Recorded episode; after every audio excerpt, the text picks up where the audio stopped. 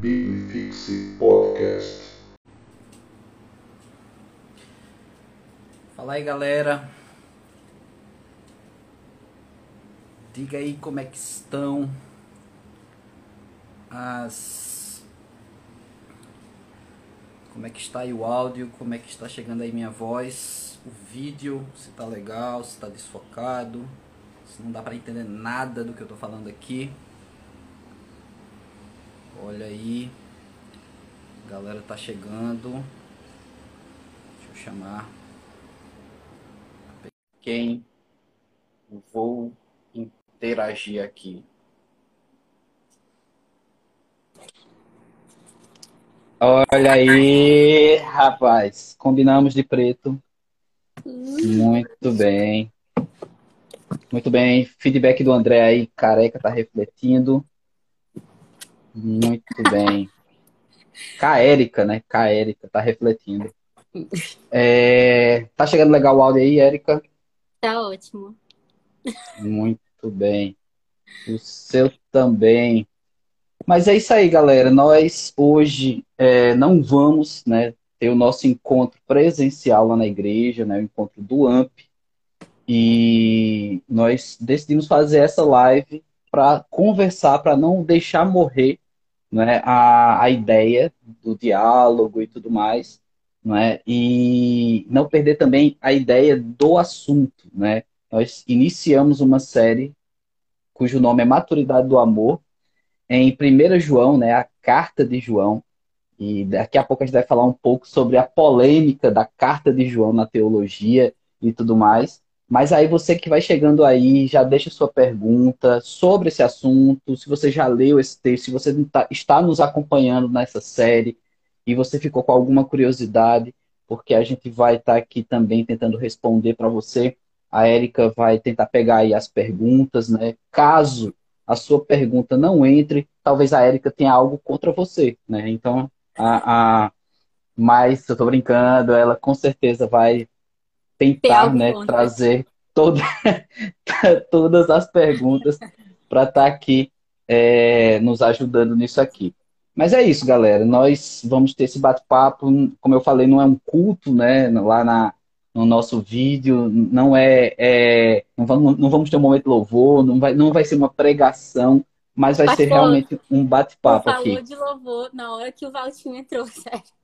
Não vamos ter um momento de Foi. louvor. Inclusive, inclusive, essa foto aqui é fake news, né? Eu postei essa foto, mas tá passando várias fotos, quer dizer, umas imagens ali, a logo nova do AMP tal. E aí pode ser que muita gente tenha pensado que a gente ia passar clipe né, do AMP e tal. Não, mas é só uma foto para a gente não perder o clima do AMP, né? E, e o Baby Yoda aqui também. Esse aqui é verdadeiro, não é, não é fake news. É, é. Mas vamos lá, vamos lá, galera. Vai juntando aí, vai acumulando e pensando aí no que perguntar. Érica, a gente começou uma série há alguns sábados atrás sobre uhum. maturidade no amor. A gente percebe que a gente tem que aprender mais sobre amor e não apenas sobre o amor no popular, né? O amor sentimento e tudo mais. Mas a gente também precisa aprender sobre o amor bíblico, principalmente. Né? Uhum. Né? Eu vejo que há pouca compreensão do que realmente é o amor na palavra de Deus, sabe? E é um assunto tão falado, né? Todo mundo quer ser amado por Deus. Na verdade, todo mundo quer ser amado por alguém, né? mas todo mundo quer ser amado por Deus. Né? E, e, a gente prega que Deus é amor, então a pessoa diz, ah, Deus é amor, então já faz parte da essência, então já sou amado por Deus. Mas Jesus Cristo também pregou que nós deveríamos amar as pessoas, que nós deveríamos ter um amor maior, ou seja, toda a nossa concentração, toda a nossa força de amor a Deus, e em segundo lugar, amar uns aos outros como a nós mesmos, ou seja, a gente precisa ter amor próprio e a gente precisa amar as pessoas. E aí chega esse grande desafio. E o texto de essa carta de primeira, essa primeira carta de João, ela é um texto desafiador, não é? Porque ela já chega batendo assim, porque João, ele ele tem aqui algo bem interessante, porque ele fala sobre amor, ele ele instrui as pessoas a amar, não é? Porém, ele gasta tempo para dizer o que não é amor, né? Uhum. Então, ele está ensinando pela contradição aqui, pelo contraditório. Diz, olha, isso aqui é que não é amor, mas vocês precisam amar. não é? Então isso choca, né? Porque normalmente quando a gente vai vai entrar nesse, num assunto que envolve sentimento, a gente só pensa em dois extremos, né? Ou vai falar de uma coisa amorosa, bonita, massa, ou vai falar de uma coisa triste, né? Que vai mexer com a gente e tal, né? Então, assim, João, ele tá falando de algo muito triste, que é o não amor, que é o afastamento de Deus para dizer o que é amor, ou seja, para mostrar para as pessoas, olha, vocês precisam ter noção do que não é também, né? E por isso que ele é tão forte, como ele fala que trata de anticristos, de mentirosos, incluindo as pessoas que são ouvintes, né, dessa carta. E aqui eu já vou lançar a polêmica teológica é que 1 João é considerado por muitos como uma não carta, não é? Tem muitos teólogos que dizem que ela não tem o formato é, no gênero literário como uma carta né, parecida com outras cartas da Bíblia, né, com a introdução, desenvolvimento e, e tudo mais. Não, muitos dizem que João aqui fez uma pregação redigida, né, o que muitos pastores fazem hoje em dia, pregam e lançam livros. Né, uhum. Então dizem que, que seguem essa linha né, de que João ele escreveu ali uma pregação. Então a gente tem aqui esse tom de pregação. Mas, Érica, é, já tá, algumas pessoas estão fazendo alguns comentários mas eu queria fazer uma pergunta a você. Eu vou lhe entrevistar agora. Né? Ah, meu Deus. Vai, fala. Ah, quando, quando você era criança, quando você ouviu falar que Deus nos ama e tal, qual é a compreensão que você lembra da Érica criança sobre o amor de Deus? Você tem assim alguma ideia, alguma, alguma coisa que é, foi, foi uma revelação do amor de Deus, uma coisa que teus pais fizeram e você entendeu que aquilo era amor de Deus, sei lá. Mas eu queria a Érica criança agora. Ai, é muito difícil falar da Érica criança, porque quando eu penso assim, na minha fé e na minha, na minha relação com Deus quando eu era criança, eu era a coisa mais pura e sincera da minha vida, sabe? Assim, eu tenho. É, eu penso que eu tenho que aprender muito ainda com a Érica criança, porque eu tinha essa noção de que era de, assim, até hoje eu tenho isso, mas acho que assim, com as falhas você vai crescendo, vai ter, vendo mais problema na vida do que quando você é criança, é tudo, né, muito inocente. E eu via muito Deus em tudo, entendeu? E para mim tudo isso era o amor dele e era independente da era, era um amor muito puro, assim, eu conseguia olhar isso, independente do que eu estivesse passando, eu não pensava assim, poxa, Deus esqueceu de mim. Era se eu estivesse passando por uma coisa ruim, era tá, mas Deus me ama, entendeu? Era sempre a esperança de que Ele me ama, Ele me acolhe. Se tá tudo bem é porque Ele me ama. Se tá tudo. É, se as coisas não estão indo bem, sei lá, por algum motivo, eu. Porque criança tem seus sofrimentos, né? Era, mas Ele me ama, então eu tenho, eu tenho esse amor, eu tenho aonde recorrer, né? Então, assim, era, eu via com muita pureza, sabe? Com muito. É, incondicional, né? Como a gente sabe que é hoje, mas na, na época eu não tinha essa noção, assim, da, da palavra. Faz sentido o que eu quis dizer? Uhum. Faz sim, faz sim. Porque eu queria, eu queria buscar um pouco disso, do amor mais inocente mesmo, sabe? Da, da uhum. questão da, da, da, do pensamento infantil relacionado à, à bondade, a amor. Não é? Porque quando a gente vai crescendo, a gente vai criando cascas, sabe? Máscaras. Uhum. Né? E, e até o amor a gente consegue fingir, ou de repente é, é, se forçar um pouco mais, né? Mesmo amando, mas tem, tem situações que é difícil. Tem pessoas que são difíceis de, de a gente amar, mas a gente se esforça e tal, né? Porém, dentro do, do, do amor de Deus, e aqui você tem João falando sobre a prática do amor, do amor cristão, do amor na igreja, entre os outros, ele, ele falando, apontando o que não é amor, né? As heresias, a mentira, ele, ele não está aqui ensinando a crianças, apesar dele, dele falar, meus filhinhos, esse tratamento mais como de um pai para um filho, ele está falando para adultos. E o adulto ele já tem que ter o desconfiômetro ligado, ele não tem que ser inocente.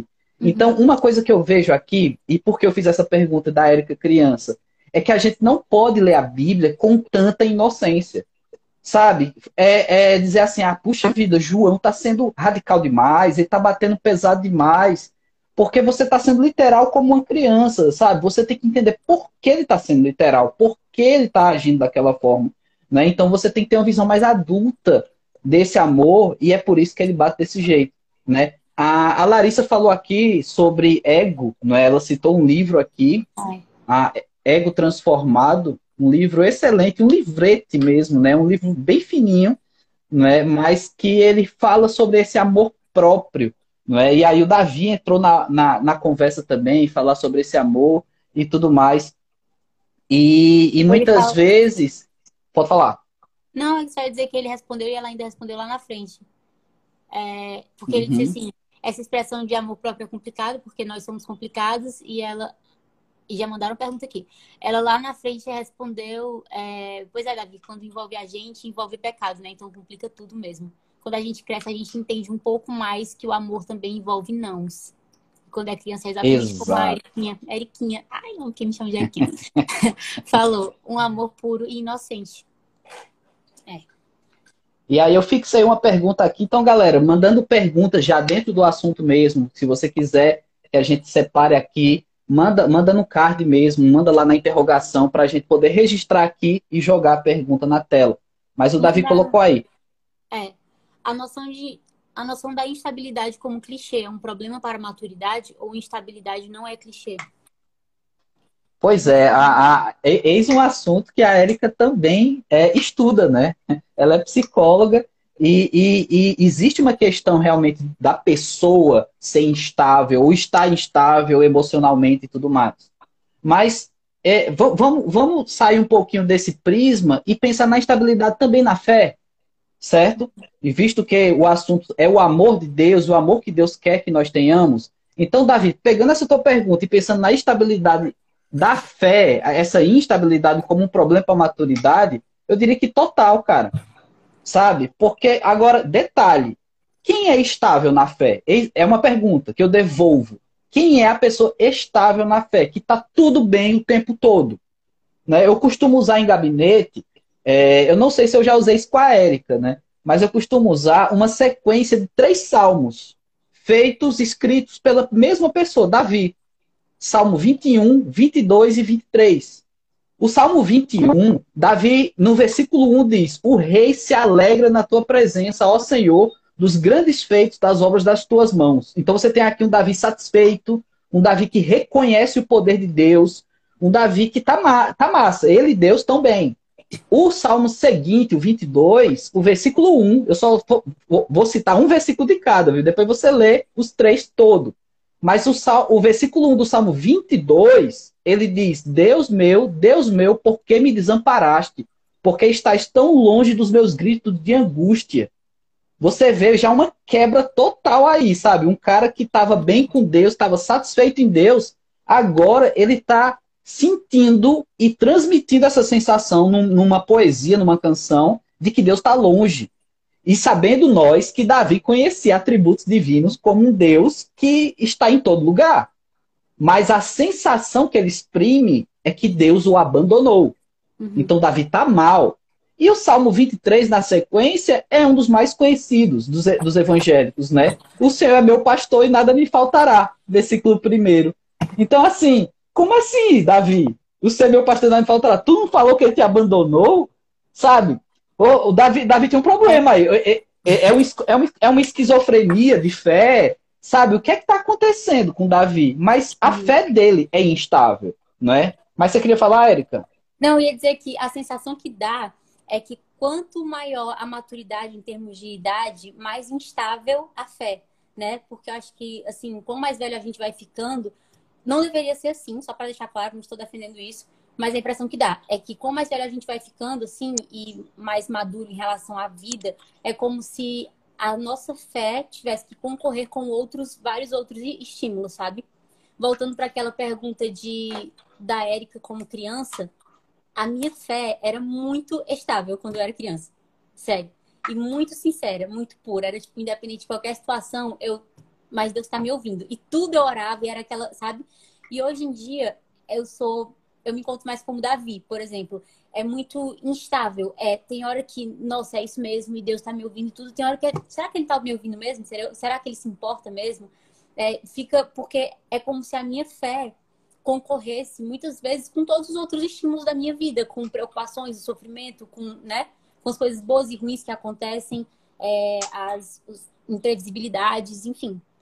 Então parece que quanto mais velha a gente fica, mais difícil é estabilizar essa, essa fé, né? Massa. E, e, eis, eis então a importância de falar sobre maturidade no amor, porque se a gente amadurece e, e, vamos, e vamos chamar é, é, essas, essas interferências, Érica, de poluição, poluição na fé, sabe? Você tem muitas coisas que agridem a gente no sentido de faz, tornar em descrédito aquilo que a gente tanto crê, sabe? Então você começa a duvidar, por exemplo, essa pandemia. Quantas pessoas não estão questionando Deus, a vontade de Deus ou a bondade de Deus, sabe? E, e a gente fica nessa, puxa vida, até quando, né? Porque pessoas boas estão adoecendo, não é? Porque pessoas tão queridas estão partindo, não é assim? Então isso traz um questionamento, coisa que uma criança de repente não tem, ela está mais no imaginário, na inocência, ela aceita mais fácil, não é? Mas o adulto não. Então falar sobre maturidade é, é muito importante. E só fechando essa ideia que o Davi falou, porque ele usou a palavra clichê, que foi uma, uma palavra que eu usei muito na última pregação também, é que quando a imaturidade vira um clichê, ou seja, é uma coisa que você diz é como uma desculpa, sabe? Ah, eu sou imaturo mesmo, é porque minha fé é imatura. Aí é um grande problema. Porque você não quer encarar de frente e sequer quer ajuda ou quer mudar, porque você está usando isso como um, escudo o tempo todo. Ah, eu sou assim mesmo. Uhum. Ah, ah, imagina, Érica, você, você não precisa entrar no, no, mérito do assunto se não quiser, certo? Mas imagine se você está atendendo uma pessoa e você está me atendendo no, no, seu no consultório, certo? E ali na, na clínica. E ali eu fico dizendo, você observa que algo em mim é muito infantil, é muito infantil. É, Léo, isso é muito infantil, você, você não deveria agir dessa forma. E eu digo, não, mas eu sou assim mesmo, eu nunca vou mudar. Eu sou assim, eu sou infantil. Sabe? Então, assim, a pessoa não quer ajuda, né? Uhum. E tá, aí sim, entra na ideia do clichê. Sim, e isso é inclusive um problema muito grande que a gente vê é, em, dentro da psicologia mesmo, que são as pessoas querendo definir os comportamentos de uma forma mentalista, né? É dizer assim, ah, eu agrido porque eu sou estressado, ou eu choro porque eu estou triste. Só que é como se ela estivesse justificando é, a ação com uma, um argumento metafísico, né? Como se a tristeza causasse o choro, como se a, é, a raiva causasse. Mas, na verdade, isso é um, um, um, uma forma de explicar que acaba se tornando circular, né? Porque, ah, eu ajo dessa forma porque eu sou imaturo. Mas por que você está sendo chamado de imaturo? Ah, porque eu ajo dessa forma. Tá entendendo? É uma coisa que não explica a outra. É, a outra entra em. Esse é o grande problema do mentalismo que a gente fala. Então, quando a pessoa pega um rótulo desse, ela se define por isso, ela justifica tudo a partir daquilo. Como se ela não conseguisse mudar porque é aquilo que está movendo ela, mas a gente sabe que não é. Que, que, na verdade, os comportamentos dela, eles são as relações dela com o ambiente, né? E completamente passível de mudança. Massa, massa. Temos vários balões aqui aparecendo. Natan, Natan de longe aí nos acompanhando. Abração, Natan. A ideia de estabilidade. Lê aí, Érica a ideia de estar. Como é que abre todo? Porque ele tá tipo só uma parte. A ideia de estabilidade na fé não é meio utópico, já que mesmo na melhor das situações há uma alteração em crescimento e eu não consigo ler o resto.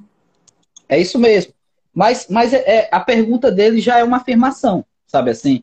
Realmente, a ideia de estabilidade na fé é utópica. E por isso eu citei aqui uma referência bíblica, né? Para não dizer assim, ah, invenção, a gente tá passando pano tal. Não é, é uma realidade. Porém, o que a gente está discutindo aqui é o, a não aceitação dessa realidade. Ou seja, eu quero estudar a Bíblia mesmo, eu quero aprender mais, eu preciso amadurecer a minha fé para que é, nessas oscilações ela oscile menos para baixo e mais para cima, né? Então, eu vou viver essas oscilações, mas que isso seja uma ascendência e não uma descendência né, na minha vida, essa montanha russa na minha vida.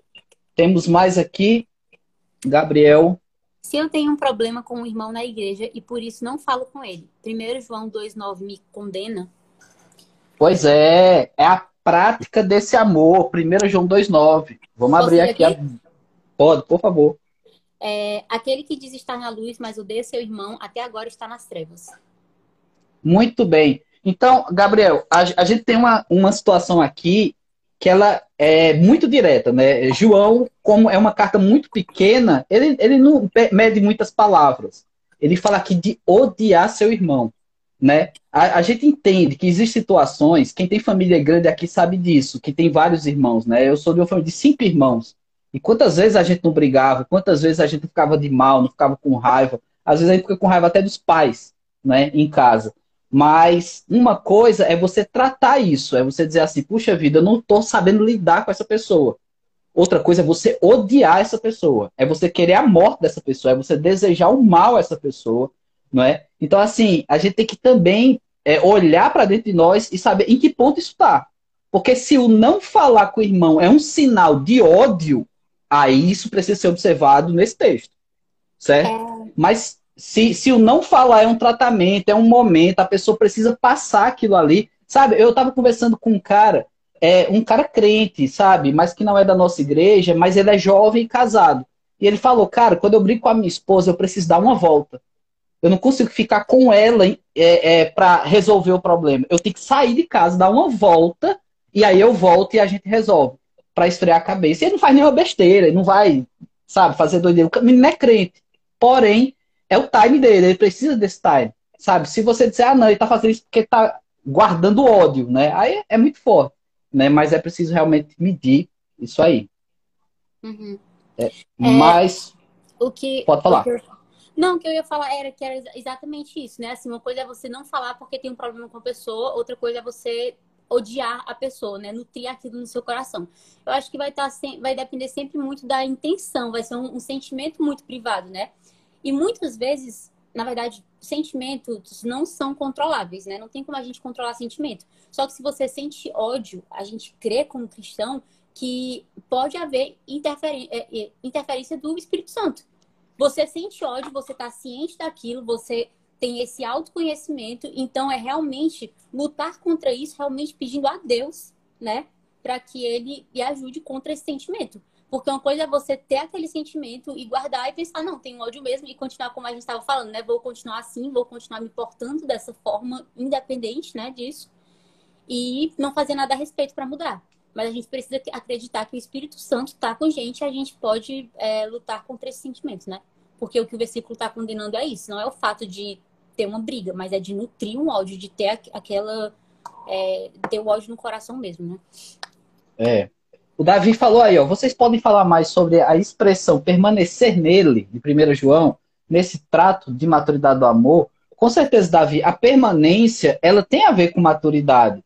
Porque é, é, é muito imaturo você desistir rápido, sabe? Você tentar uma coisa e dizer, ah, não dá para mim, então não é, não é para mim, não é meu, né? E você desistir, não é? Então, assim, pessoas, por exemplo, do, do, do mercado de trabalho, do mundo corporativo, as pessoas que mais insistem e conquistam grandes coisas são pessoas que já foram muito experimentadas nessa vida, né? São pessoas que aprendem a permanecer apesar das pancadas da vida, né? E, e, e não se frustram, não ficam pelo caminho. Claro que, que nem tudo é fácil, nem todas as pessoas estão preparadas para receber é, é, é, essas incertezas e lidar com, com pancadas, com, com é, é, situações chatas nessa, nessa caminhada, nessa vida. Porém, é preciso ter essa ciência, não é? Que uma vez que eu busco o amor de Deus, uma vez que eu busco o conhecimento das escrituras, que também o texto trata isso, ele fala que eu devo permanecer. Não adianta eu buscar aos poucos. Ou então, como muitos religiosos, e quando eu falo religioso, eu estou incorporando aqui evangélicos, viu? Fazem, que é ter é, é, um, uma busca por Deus sazonal né? Ah, não, eu, eu tô, quando eu vou para o acampamento, eu volto cheio de Deus, sabe? E agora, que a gente está dois anos sem acampamento, então você está total vazio de Deus? Ah, não, eu preciso do culto é, presencial para poder me alimentar. Então, meu amigo, eu estou vendo que tem gente que já está no inferno, porque está sem alimento, está raquítico, não tem nada de Deus. Então, assim, é preciso ter maturidade e ser, e ser perseverante. Realmente permanecer faz muito sentido não é? Tem, Tem outra aqui do Gabriel.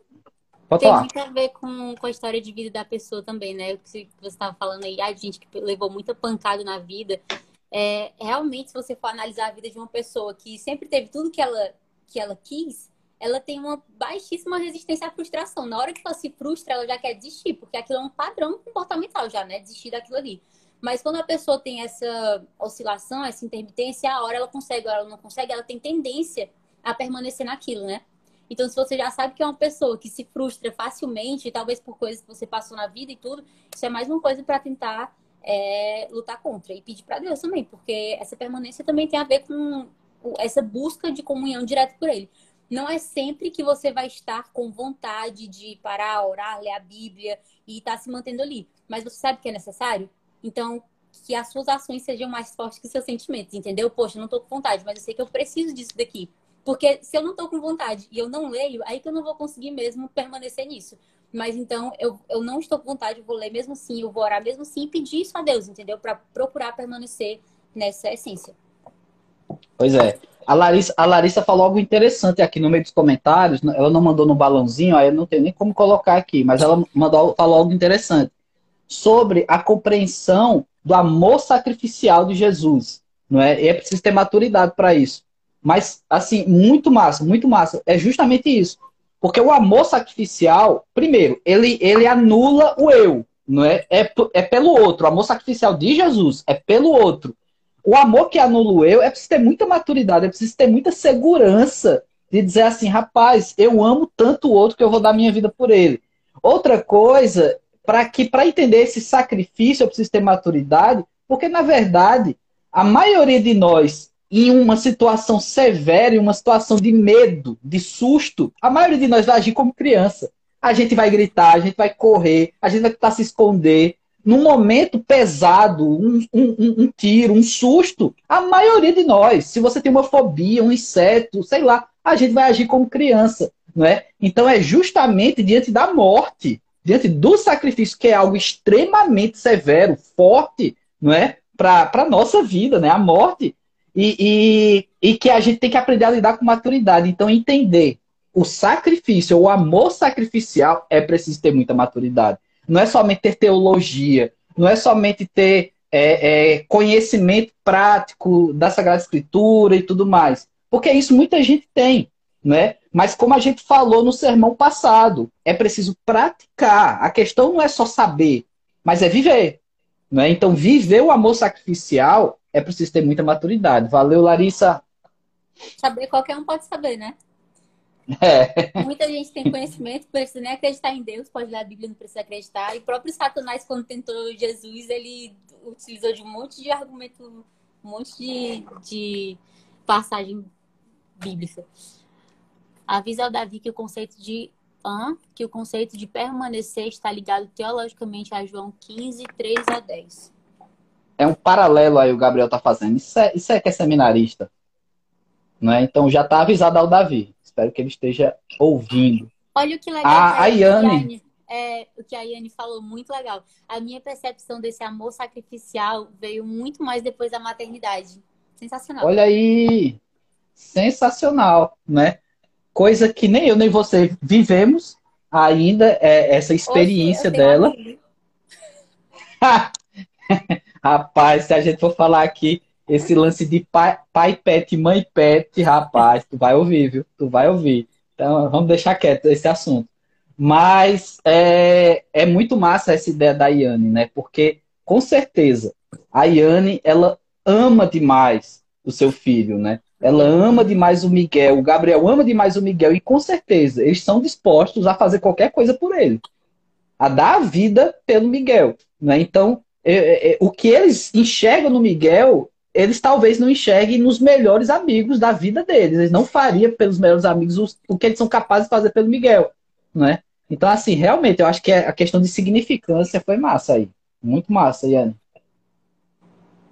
É muito louco isso, porque a gente pensa, é, a gente estava falando aqui, né, de sempre que eu, eu vejo pessoas questionando o amor de Deus devido conta do sofrimento humano, eu lembro do sacrifício de Cristo, né? Porque em nenhum momento eles prometeram que, porque ele prometeu, Deus prometeu que porque haveria amor, não haveria sofrimento. Pelo contrário, ele deixou bem claro que haveria. E agora a gente está falando de pais querendo se sacrificar por filhos. E Deus sacrificou o próprio filho dele por nós. Então, assim, imagina a dor sentida, né? O sofrimento sentido, né? O próprio Deus é, enfim, uma, né, uma trindade, mas houve esse sacrifício, houve sofrimento por nós, entendeu? Então eu fico pensando, a gente ainda questiona o amor dele em meu sofrimento, o amor esteve ligado ao sofrimento desde desde sempre, entendeu? O momento que ele se entregou por nós era o, a maior prova absurda, assim, de demonstração de amor e, ao mesmo tempo, o maior sofrimento. Então, não acho que uma coisa está totalmente desconectada da outra. Pois é, um, um, um dos filmes mais marcantes dessa, desse, dessa geração de animações, para mim, foi Divertidamente, né? E, e um, um dos plots né, impressionantes divertidamente, sem querer entregar muito, apesar de ser tão antigo já, né, essa animação, é que a tristeza e a alegria, elas precisam existir. Porque a pessoa não pode só viver de alegria, mas também não pode só viver de tristeza, não é? Então, assim, isso que parece antagônico, realmente se complementam, porque uma depende da outra, e ali eles desenham isso de uma maneira tão categórica, sabe, no filme. E aí eu fico pensando nisso também, porque assim, na Bíblia, amor existe sem eliminar o sacrifício, sem eliminar a dor, inclusive. Então, a gente cria um, um, uma visão imatura, uma visão muito, muito egoísta também do amor de Deus, quando a gente só quer benefícios nesse amor, não é? Uhum. Nem um relacionamento de namoro ele consegue se manter dessa forma. Se um tá querendo um amor só para si, o outro vai sofrer, sabe? Porque é preciso que haja trocas. Então, um, um vai, vai querer para si, mas ele também vai se doar pelo outro. Isso num, num relacionamento namoro, num noivado, num casamento, não é? E assim, a nossa relação com Deus não é contrário ao amor. Deus não deixa de ser essencialmente amor se ele permite dor a nós, se ele permite sofrimento a nós. Isso Deus não está deixando de nos amar por causa disso. E a né? gente fala também como se, porque o amor dele é, é ágape, né? É, é, é, completamente perfeito, diferente do nosso. A gente não sente o amor ágape. E a gente fala como se a gente não trouxesse sofrimento a Deus também, assim, como se a gente não entristecesse o coração dele, entendeu? Ah, porque ele tá permitindo que eu passe por sofrimento. Mas, poxa, todas as vezes que a gente peca e tá indo contra a palavra dele e tá negligenciando o sacrifício dele, sabe? Será que ele não traz tristeza ao coração de Deus também, entendeu? Então, assim, é muito, é muito egoísmo pensar só do nosso lado. Nossa, ele é Deus, ele ainda é Deus. Tipo, é ser sobre, sobre todas as coisas e a gente quer que ele ame a gente de forma perfeita. E se ele ama, ele não deixa a gente sofrer. E não faz sentido. O Gabriel falou uma coisa aqui, ó. O mais difícil do amor sacrificial é amar quem humanamente não merece amor, mas sou obrigado, eu tô fazendo as aspas, amá-lo por conta da minha fé. Aí a Larissa pegou e falou: mas de não merecer por não merecer, ninguém merece. Uh, aí botou o bonequinho fazendo assim. Aí o André quebrou o clima e falou, divertidamente, é sensacional. aí a, a, conversa continuou. O Davi falou que é um clássico da Pixar dos anos 2010 2020. E aí o, o Gabriel voltou, né?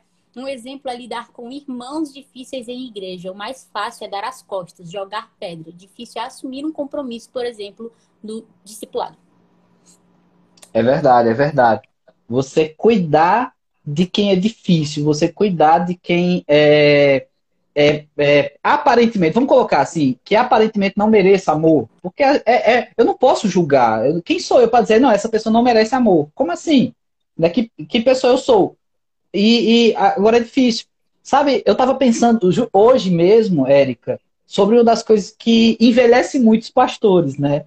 Eu não sei se você tem noção disso, mas normalmente os pastores de tempo integral, eles aparentam ser mais velhos do que realmente são, eles envelhecem mais rápido, né? E uma coisa que desgasta muito no ministério é você amar as ovelhas, né? Porque eu tava lendo João e essa coisa dele falar filhinhos, meus filhinhos e tal, mas dando pancada, sabe assim? Eu, isso desgasta muito, porque você ama a ovelha e quando você ama essa ovelha, você quer, quer dar a orientação correta, mas muitas vezes, munida da orientação correta, ela ainda vai para o caminho errado. E uhum. isso, isso desgasta demais, sabe? Porque a gente fica, meu Deus, como é que eu posso amar essa pessoa? Né? Então, assim, e, e, e, a gente vai brigar com Deus, né? A, a questão do, do, do, ministério pastoral, o pastor se vira com Deus. Quer dizer, mas Deus, porque o Senhor me deu esse povo para amar, sabe? Então vai se resolver com Deus, né? Ninguém, a, a, as ovelhas não têm culpa disso. É, é, a relação entre eu e Deus. É mas aí, mas aí, Érica, é realmente assim. E aí, olhando numa conjuntura geral, né? Isso que, que a Larissa respondeu aí, né? É, é, realmente, e quem merece? Quem é a pessoa apta a dizer assim, não, essa pessoa aqui, ela merece todo o amor do mundo, inclusive de Deus. Sabe? É graça. né? A gente não faz por onde, a gente não pagou dívida, né? Esse amor é, não tá, a gente não, não consegue é, pagar parcelado, consórcio, a gente não consegue pagar esse boleto do amor de Deus. E muito menos uns aos outros. Realmente é preciso ter maturidade para isso. Porque o amor imaturo é a troca apenas. Uhum. Eu te dou e você me dá. E a gente vai vivendo assim. E, e dá para viver. Existem amores, outros tipos de amores, que eles, que eles existem e subsistem por conta da troca. Mas o amor de Deus por nós, não é? Não tem essa troca, ele simplesmente nos ama e o amor que Deus quer que a gente tenha pelos outros, inclusive pelos inimigos, conforme Jesus ensinou a amar os inimigos, esse amor não vai ter troca. Ele só vai, só vai sair de um lado, sabe? Realmente é expulso. Meu Deus, o que aconteceu? Eu acho que caiu a Érica. Tá só rodando aqui, rodando. Como é que tá aí, gente? Caiu a Érica para vocês? Ai, meu Deus, ela voltou. Voltei, o Fred ligou aqui, estragou tudo, ainda mandou mensagem dizendo assim: Ah, esqueci que estava na live do AMP. Parabéns, Frederico. Massa, massa. Muito bem, meu amigo. Parabéns aí. É. O que, que complicado. rolou A última coisa que estava é... falando é que os pastores parecem mais velhos. Gente, o pastor lá tem 25 anos, na verdade, mas ele tem essa carinha de 37. Obrigado, Érica, por me detonar. Mas é isso mesmo, assim, é algo que, que acaba machucando a gente. É amar as ovelhas e, e apontar um caminho porque você ama, e muitas vezes a ovelha não receber com amor essa orientação e, e, e, seguir outros caminhos, né? E aí é um amor desgastante, é um amor que você se esforça, né? Que ele só tem um caminho, né? Ele só sai de você, mas ele não tem essa recompensa. Não, eu não quero ser amado por todas as ovelhas. Mas a, a, a, o, o que realmente faz um pastor feliz é saber que aquilo que, que foi ensinado é praticado, não é? E aí a gente envelheceria bem menos, né? A gente teria uma aparência mais, mais saudável, mais jovial, né? Mas isso não acontece. Todo mundo que vai direta, todo mundo aí que vai pro gabinete do pastor, é para vocês que ele tá falando diretamente. Vocês não estão fazendo o que ele tá dizendo. Ai, meu Deus, vai lá. Ayane, quando a gente também pensa na perspectiva de que nós somos pecadores miseráveis e que Cristo nos ama, lidamos muito bem com essa questão de pessoas difíceis. Exatamente, Yane.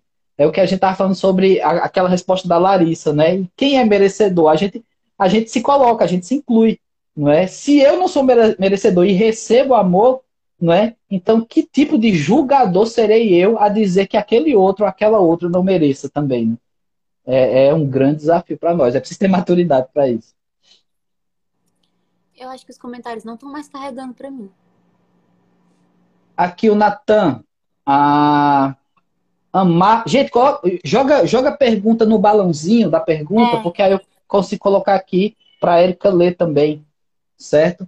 Amar com sabedoria e exortar em amor é um dom. É, isso aí é um negócio. Ô, louco, como é difícil. Mas detalhe, Natan, se a pessoa não entende o amor de Deus ou não tem maturidade no amor, ela vai achar que qualquer exortação é uma briga, qualquer exortação é uma bronca. Né? Hoje a gente está vivendo nesse mundo do cancelamento, né? Então a pessoa quer aproveitar qualquer coisa para cancelar. Ah, o pastor falou de uma coisa que eu não gostei, sabe? Mas se você não tem maturidade, você realmente não vai saber lidar com a exortação. Então, exortar é um dom. Exortar em amor é realmente um dom. Mas é, é dom também saber ser exortado, viu? É, e eu acho que também a pessoa que não entende desse amor, às vezes ela pode achar que está exortando e na verdade ela está só julgando a pessoa e, jogando pedra e apontando o dedo na cara dela. E está confundindo isso, porque tem muitas duas coisas também. A pessoa que não sabe receber a exortação, mas a pessoa que se acha melhor demais que todos e que não ama e ela tá ali vendo o erro do outro e apontando o dedo e se achando melhor que aquela pessoa. Também tem muito isso. Então, exortar exortar depende também muito de entender esse amor, que você está fazendo aquilo porque você ama a pessoa, porque você quer que ela volte para o caminho, que ela atinja a maturidade cristã e não porque você se acha melhor que ela e acha que deve magoar de alguma forma, entendeu? É, é, é importante. Porque tem muita, é, muita exortação egoísta, né? Tem gente que uhum. exorta só para se sentir melhor. Para dizer assim, puxa vida, eu dei uma bronca na pessoa porque eu sou melhor do que ela sabe? Então, assim, tem exortação e exortação. Inclusive, o Davi colocou aqui. Dá para visualizar aí, Érica? Eu, o último comentário foi o do Gabriel, não sei se ele. Não, não é comentário, não, é o balãozinho, não apareceu, não? Não tá aparecendo nada pra mim. Obrigado, Fred. Muito obrigado por ter ligado. Deixa eu é, é, é isso. É isso que envelhece, pastor.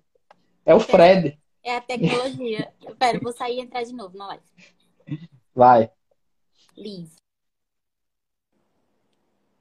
Muito bem, galera. Enquanto ela sai aqui para voltar, a gente pode falar mal dela né? Porque ela não vai ver, ou talvez ela já está ouvindo a gente falando aqui, né? Então vamos evitar falar mal e falar só bem da pessoa. Mas aí eu vou ter que chamar. Érica, é, comenta aí nos comentários, fala aí alguma coisa no comentário para eu te reconvidar. Aqui, muito bem, espertinha.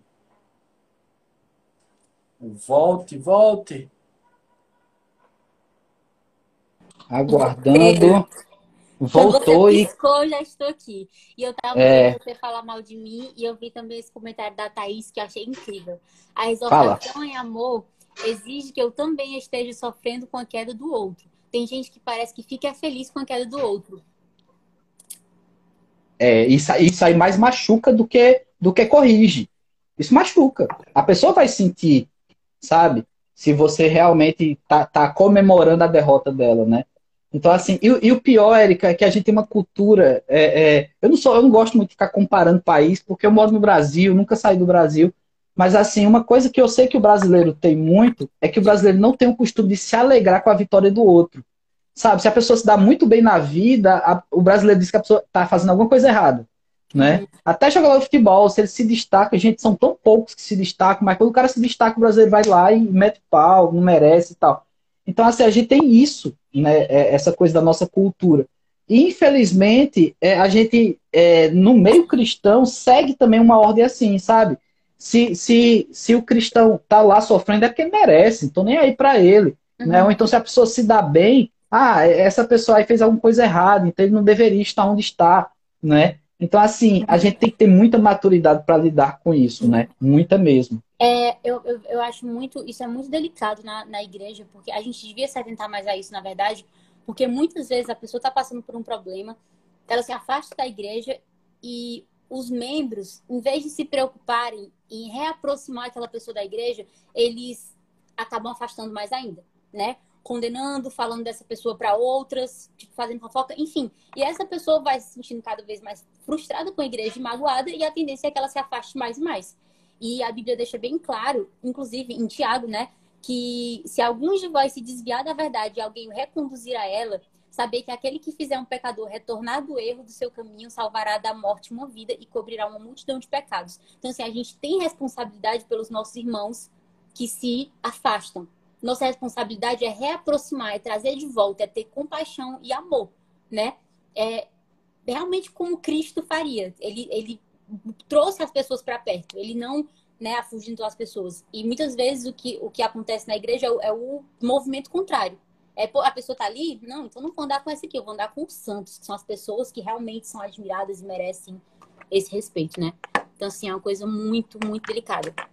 Que... Muito mesmo. Enfim, o Davi colocou aí. Peraí, o Davi falar. colocou aí, desculpa, mas o Flamengo não merece ganhar. Mereceu sim. Eu não sou flamenguista, mereceu sim. Inclusive, o jogo em que o Flamengo foi dado como campeão foi o jogo que o São Paulo ganhou. Então, se o São Paulo ganhou do campeão, isso significa o quê? Não é? Então, pense bem é, sobre isso. Mas vamos lá, voltando aqui. É, Abel colocou aí um negócio interessante. Aquele famoso, entre aspas, gosto de te ver bem, mas não melhor do que eu. a pessoa, é, a falsidade aí reinando, né? Mas a pergunta aí da Larissa. Fala aí, Érica. É, falem mais sobre ego versus amor próprio, dado que isso é algo muito disseminado atualmente. Puxa vida, é. Inclusive, em, em movimentos de fé, eu não vou nem chamar de igrejas evangélicas, em movimentos de fé, essa fé é, da autoconfiança, de que tudo vai dar certo, essa, essas pregações mais coach, então tem sido muito pregado isso, não é? é? Do amor próprio, mas um amor que às vezes beira o egoísmo, sabe assim, do que o que importa é que eu esteja bem, não é? Mas não é exatamente isso que a palavra de Deus prega, né? Porque o amor próprio é o sentimento de preservação, é o sentimento de de, de, de colocar a minha vida como algo importante diante da proposta de Deus, não é? Ou seja, eu não sou desimportante para Deus, mas eu também não sou a única pessoa importante para Deus. Deus ama todo mundo, não é? Então, assim, é, é muito importante fazer essa separação, de dizer assim, é, não foi só por mim, mas João 3,16 diz que Deus amou o mundo, porém, todo aquele que nele crê não pereça, mas tem vida eterna. Né? Então, nem todos serão alcançados pela consequência desse amor, mas o amor, ele foi para todos. Né? Então, a gente tem que entender isso. Né? Separar que... esse ego não é, do amor próprio. Eu acho que na visão assim do cristão, o ego seria quando você se coloca no centro da sua vida. Você é o mais importante, você é o centro. E o amor próprio é quando você entende que você não é o centro, Cristo é o centro e que o amor dele te é, você não é merecedor daquilo, mas ele te ama. Então por isso você se ama também, entendeu? Tipo, você ama a sua vida, né? Ei, pastor, a gente tem um, uma pessoa, é o Ivan. Ele tá, ele mandou uns versículos aqui, a gente pode dar uma lida nos versículos que ele mandou?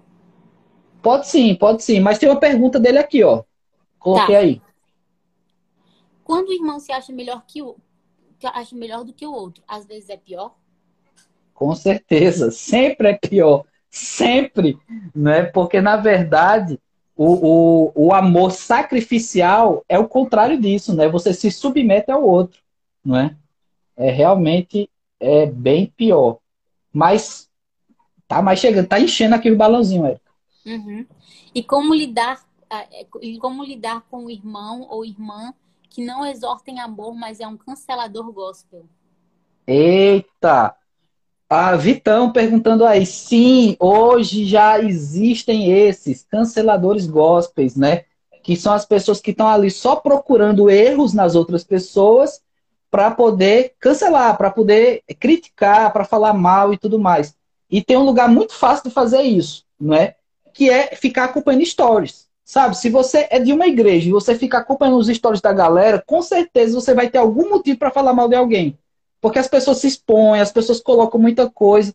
Gente, é, se você for viver fazendo isso, cancelando os outros, você tem que entender que a sua contribuição para o evangelho é mesmo que nada.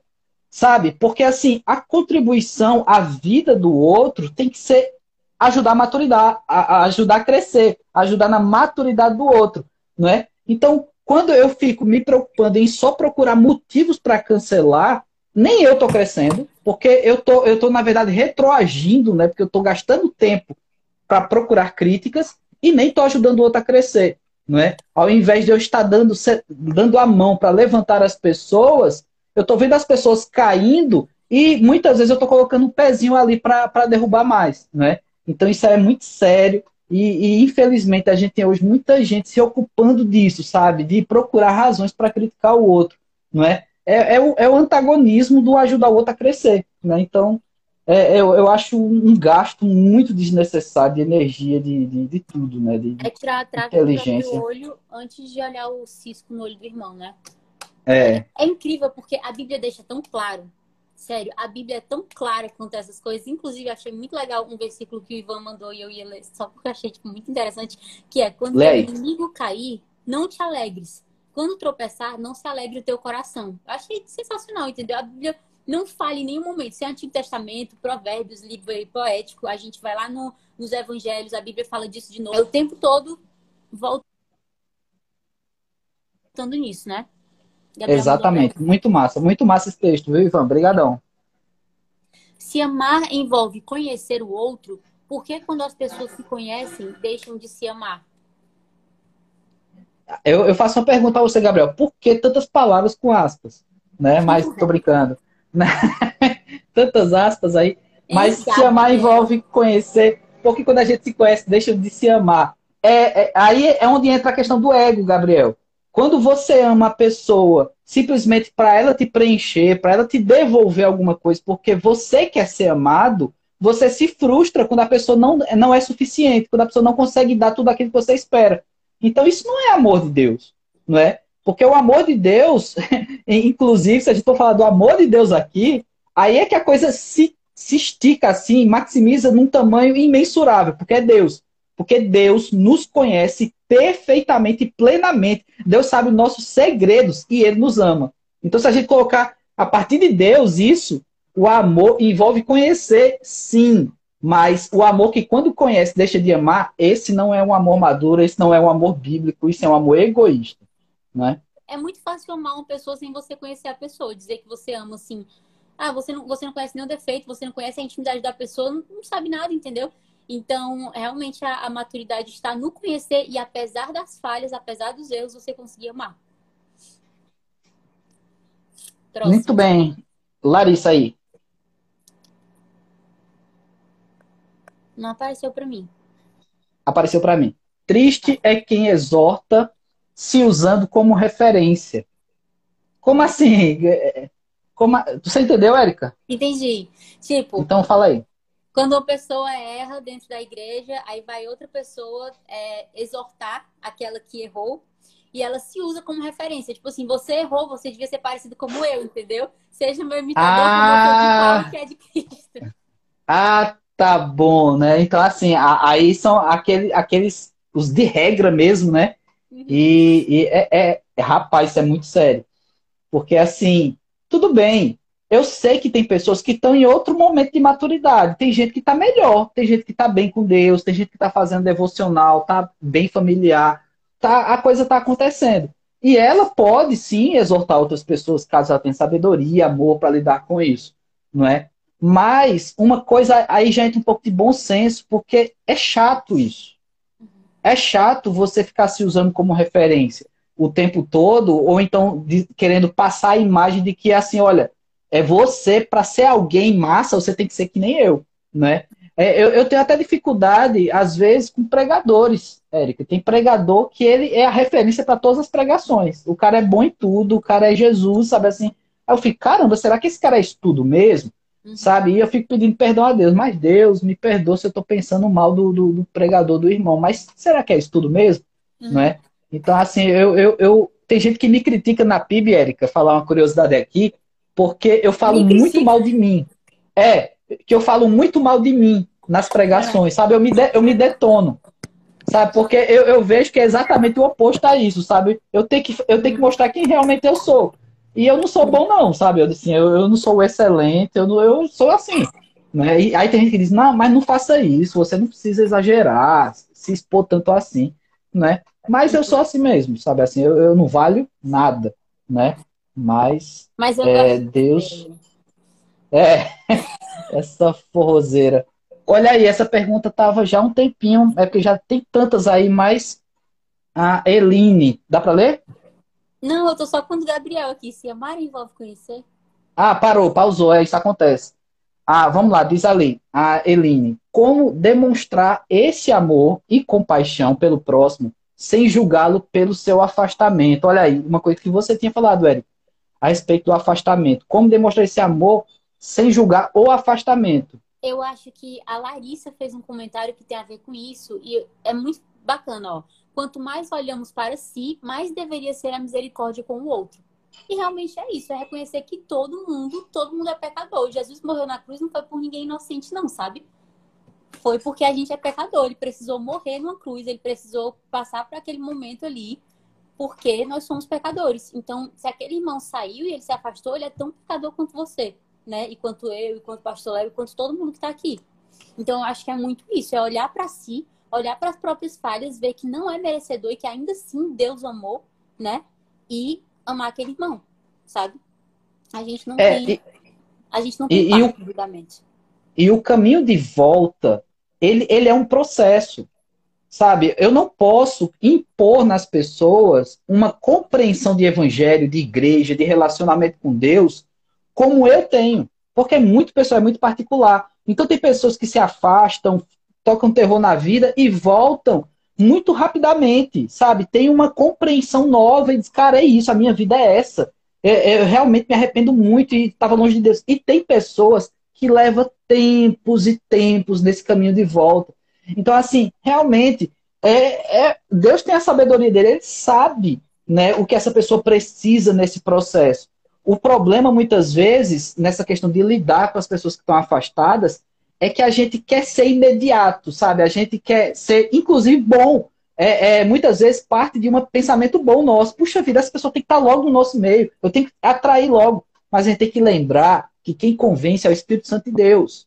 Porque se a gente for usar todas as artimanhas, todas as argumentações, os puxões de orelha, sei lá, para que a pessoa se convença, a gente vai acabar sendo chato, a gente vai acabar sendo é, é, indo além do amor, além de, dessa, dessa exortação em amor, porque a gente está tão fissurado em trazer a pessoa de volta, e como eu estou falando, a intenção é boa, a intenção é bíblica trazer a pessoa para a convivência, porém, a, a forma como você está fazendo pode extrapolar, não é? Então, cumpra com o seu papel, né? e deixa Deus fazer o trabalho dele na vida da pessoa. E detalhe, existirão pessoas que não voltarão, e a gente tem que aprender a lidar com isso.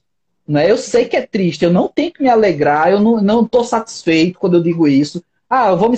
Tá tudo bem, essa pessoa não vai voltar. Primeiro, a gente nem sabe quem são as pessoas que não vão voltar.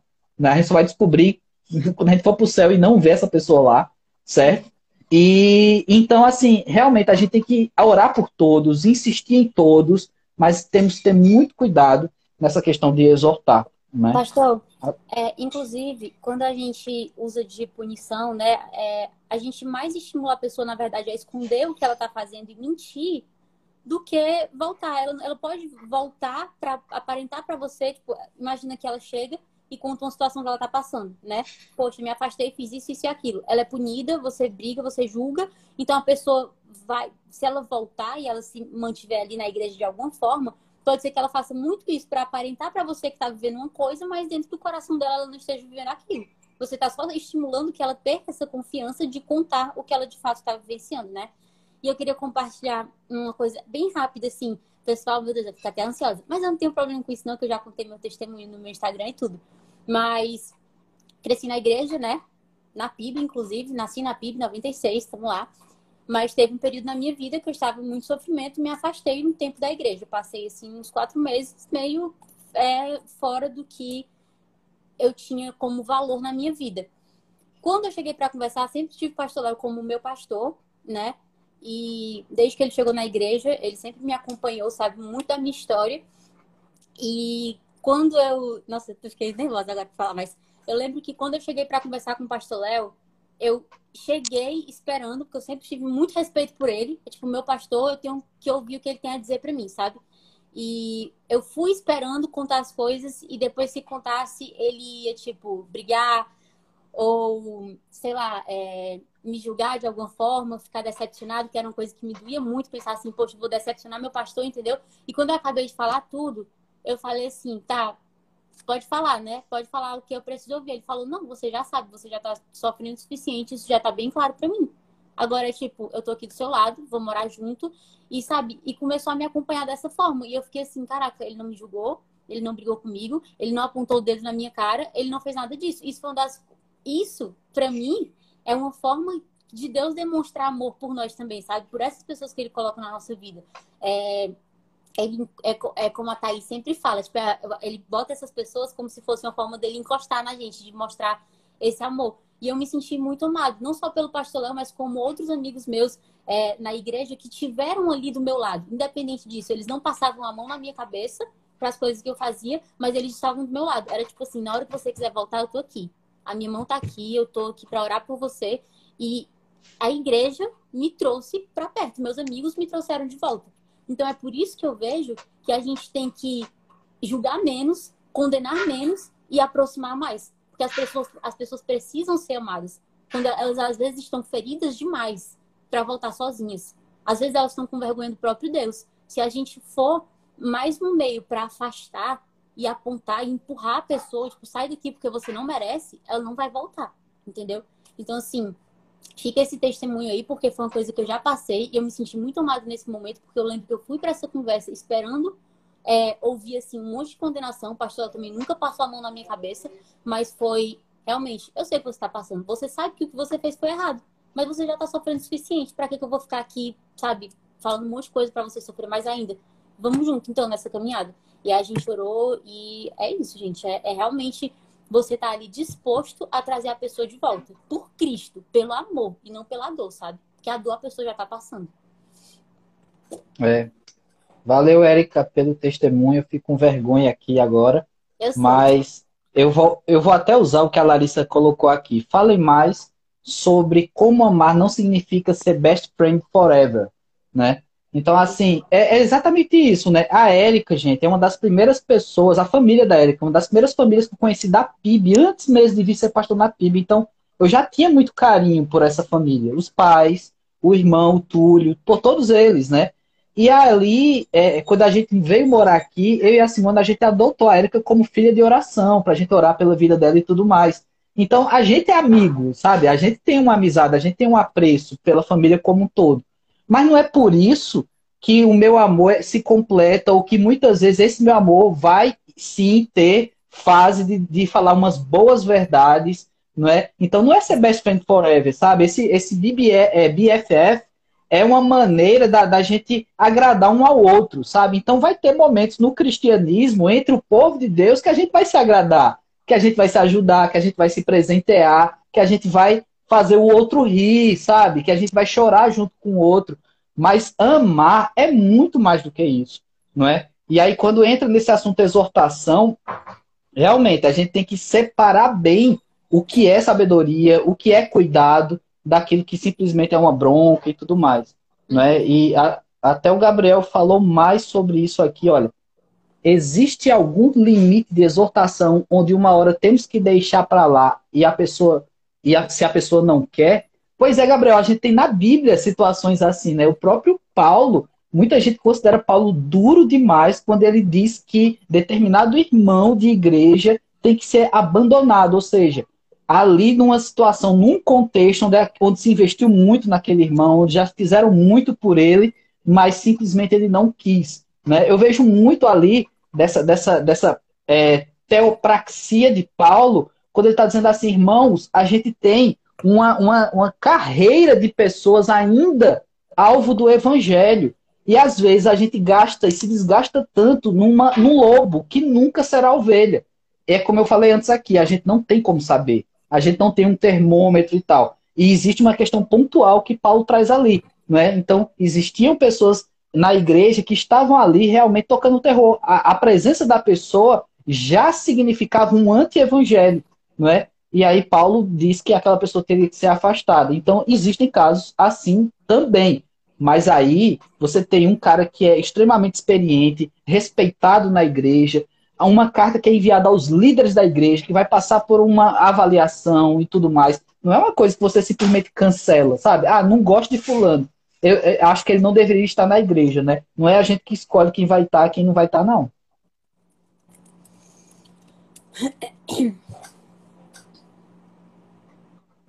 Muito bem.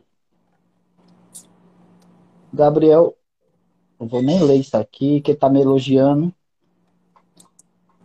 É... Gabriel colocou aqui: será que um cancelador gospel é um, é um frustrado que não conseguiu cancelar a NET ou a Oi?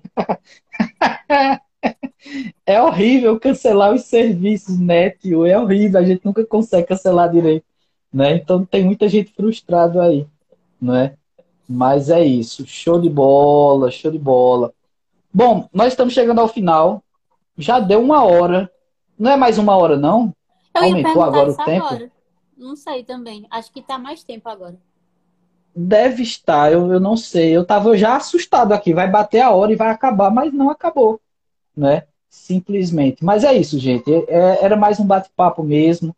Eu sei que muita gente tem outras perguntas, alguns, de repente, têm perguntas mais particulares e até sentem vontade de citar nomes, e aí não pode fazer isso aqui, não é? Mas quero desde já agradecer a Érica que topou né, fazer essa live. Como todo mundo sabe, essa live ela não foi planejada, não é? A gente recebeu ontem, né, as novas orientações sobre esse momento aqui na nossa cidade, no nosso estado da pandemia. Então nós estamos com um toque de recolher muito cedo, não é? E isso causaria muitos transtornos pelo planejamento de culto que a gente tinha. Então a gente cancelou o culto, mas não não não gostaríamos de ficar sem ter uma palavra, sem ter um momento, um diálogo até porque faz parte também, né? Eu acho que é massa isso também.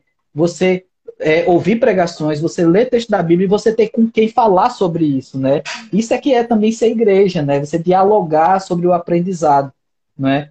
E aí a Érica topou de primeira, né? Ela que já participou de outras lives do AMP comigo, então foi a, a primeira pessoa que estava ali à disposição, né? Então eu quero agradecer e, e convidar vocês, né, para ficarem ligados nas nossas redes sociais, seguir o arroba SomosAmp para saber o que é que vai acontecer no próximo sábado, se vai ser culto, não é? Se vai ter presencial, se vai ser só transmitido, mas não deixe de ficar ligado, né? Ainda hoje eu recebi pessoas perguntando se ia ter AMP, né?